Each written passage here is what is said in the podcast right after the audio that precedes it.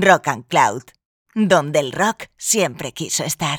Hola a todos y bienvenidos a Tremer. Went down to the river Jordan, where John baptized three. When I walked the devil in hell, says Johnny baptized me. I say, roll, Jordan, roll. Oh, now roll, Jordan, roll.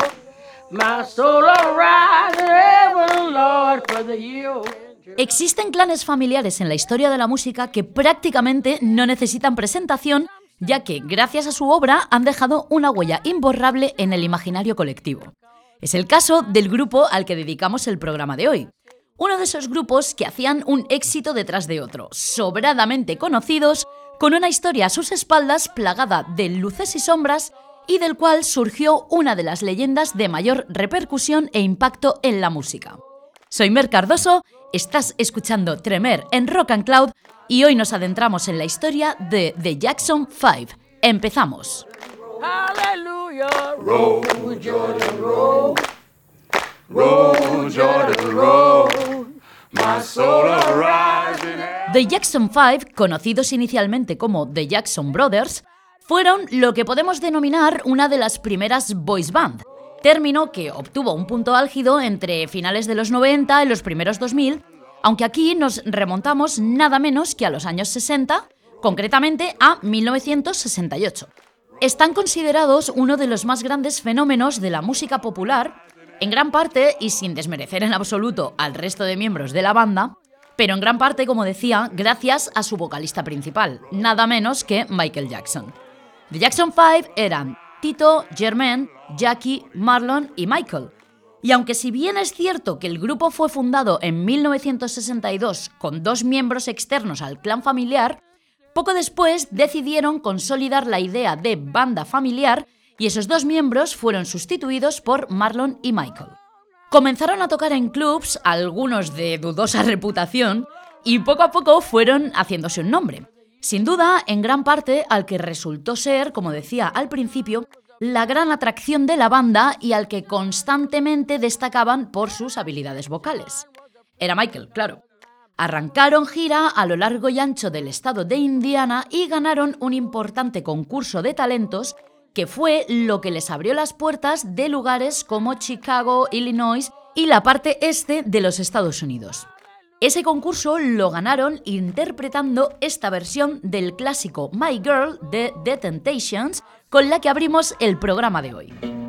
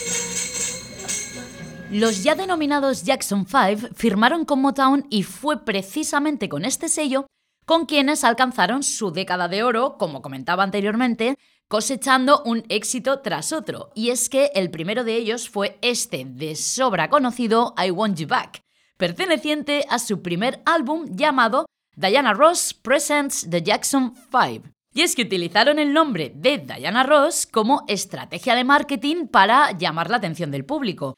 Y, en fin, huelga decir que lo consiguieron de sobra.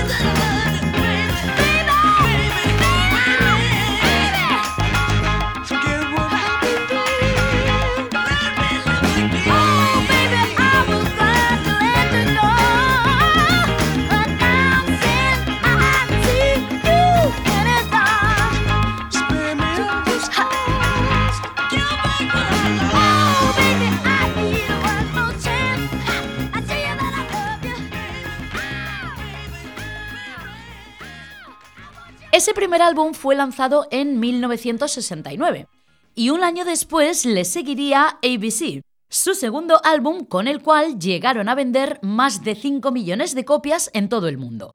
Escuchamos la canción que da nombre al disco ABC The Jackson 5.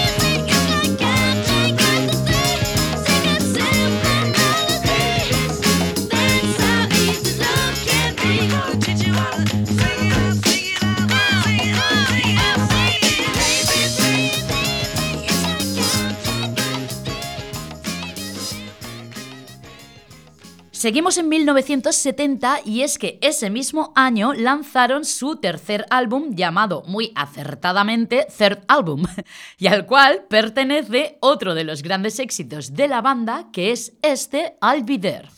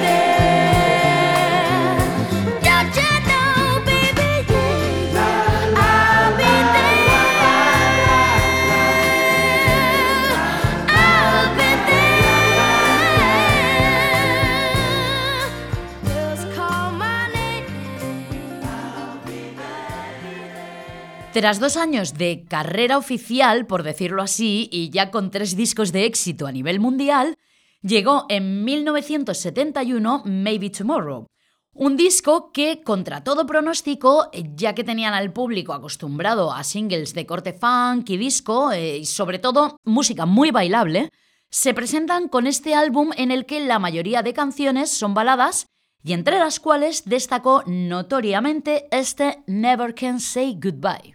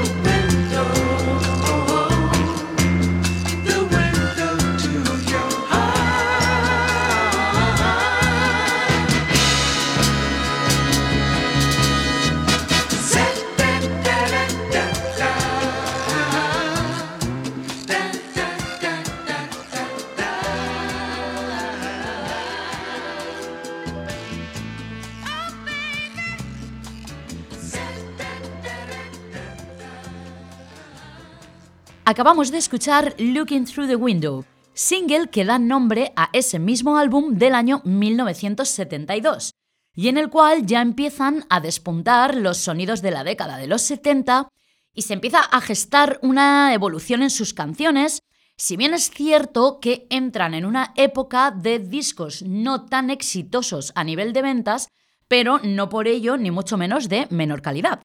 Así podemos comprobarlo en la siguiente canción que escuchamos, año 1973 y perteneciente al disco Skywriter, esto es The Boogie Man y personalmente en cuanto a sonido me recuerda irremediablemente al sonido de Stevie Wonder.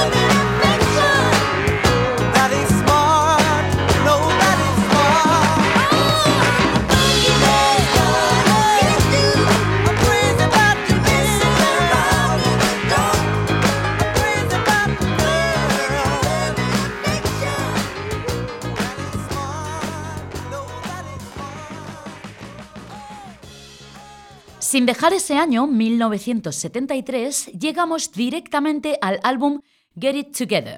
De notables tintes funk y disco, como podemos apreciar en la canción que le da nombre.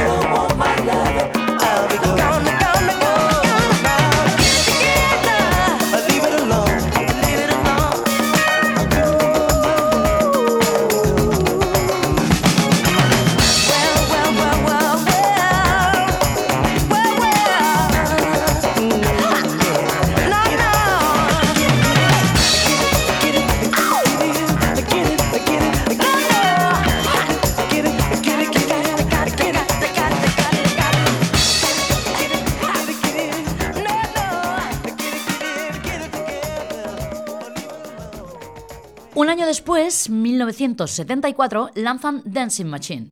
Ya se empieza a apreciar el paso del niño adolescente en la voz de Michael, e insisto, sin ser uno de sus discos más exitosos, a mí personalmente me parece un álbum con una ya notoria madurez eh, a nivel musical. Lo comprobamos con este Whatever You Got, I Want.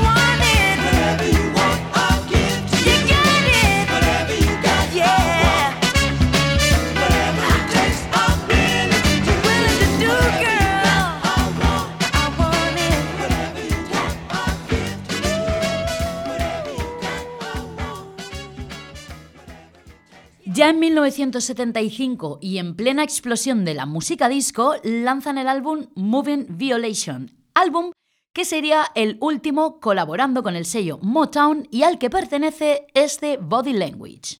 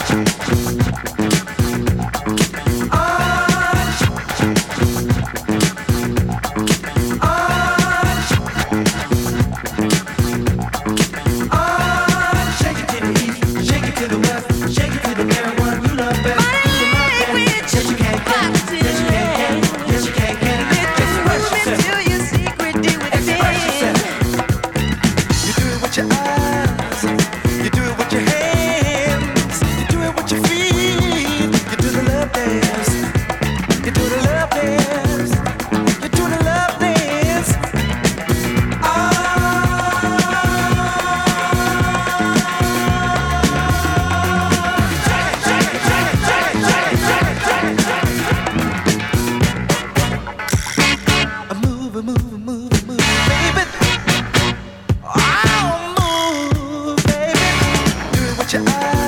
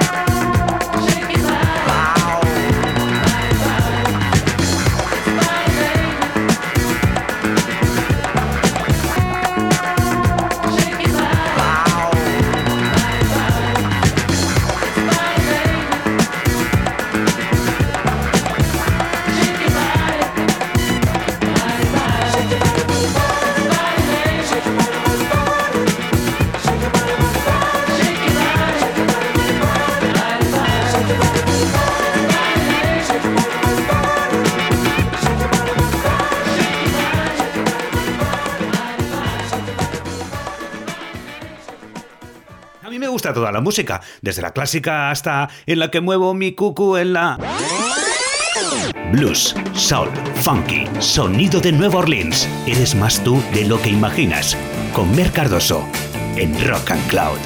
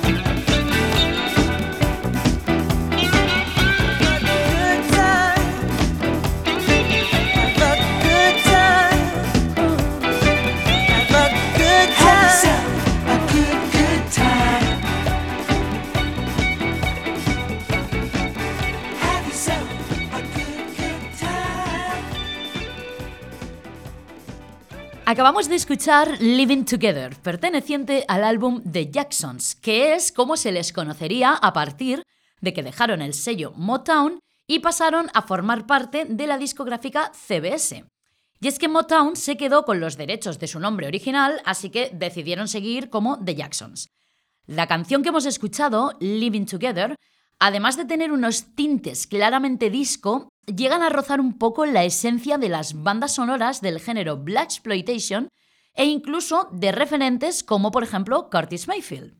Bien, llegamos al año 1977, año del lanzamiento de Going Places, y nos quedamos precisamente con la canción que da nombre al disco.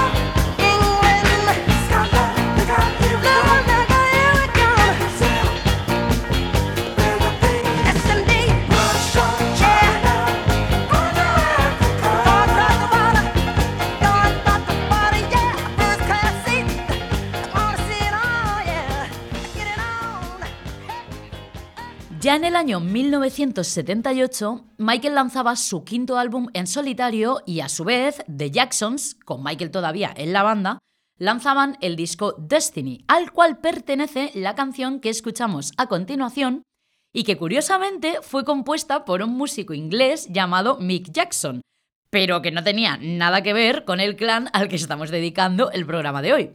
Sencillamente es una de esas casualidades bastante curiosas y en cualquier caso, el Jackson inglés ya tenía este tema en listas de Reino Unido, pero la versión que reventó las listas a nivel mundial fue la de los hermanos Jackson. Y es que, ¿quién no conoce este Blame It to the Boogie?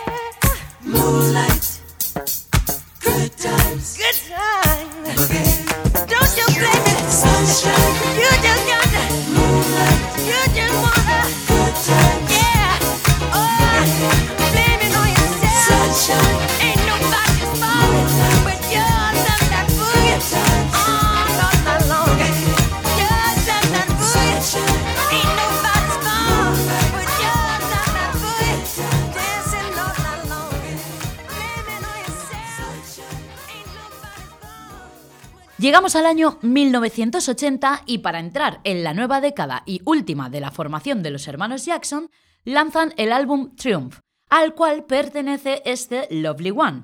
Y que bueno, siguen siendo los hermanos, pero claramente escuchamos la esencia elevada a su máximo exponente de Michael.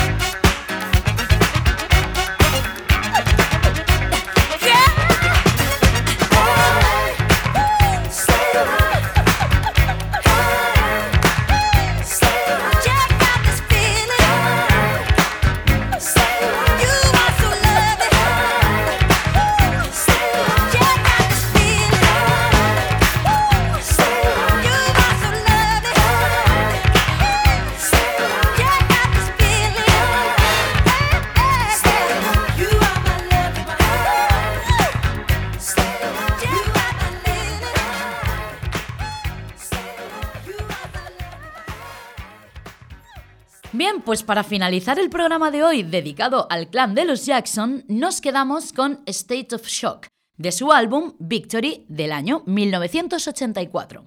Este álbum fue lanzado justo después de que Michael lanzase el álbum que marcó el mayor hito de su carrera, y por supuesto me estoy refiriendo a Thriller. Fue una buena estrategia ya que ese éxito catapultó las ventas millonarias de Victory, aunque jamás alcanzó el nivel de Michael en solitario. De hecho, en el último concierto de la gira de este disco, Michael anunció que dejaba la banda para centrarse de lleno en su carrera en solitario. Y el resto, queridos y queridas oyentes, es historia. Soy Mer Cardoso, esto ha sido Tremer, especial de Jackson 5 en Rock and Cloud, y nos escuchamos de nuevo muy pronto. Hasta la próxima.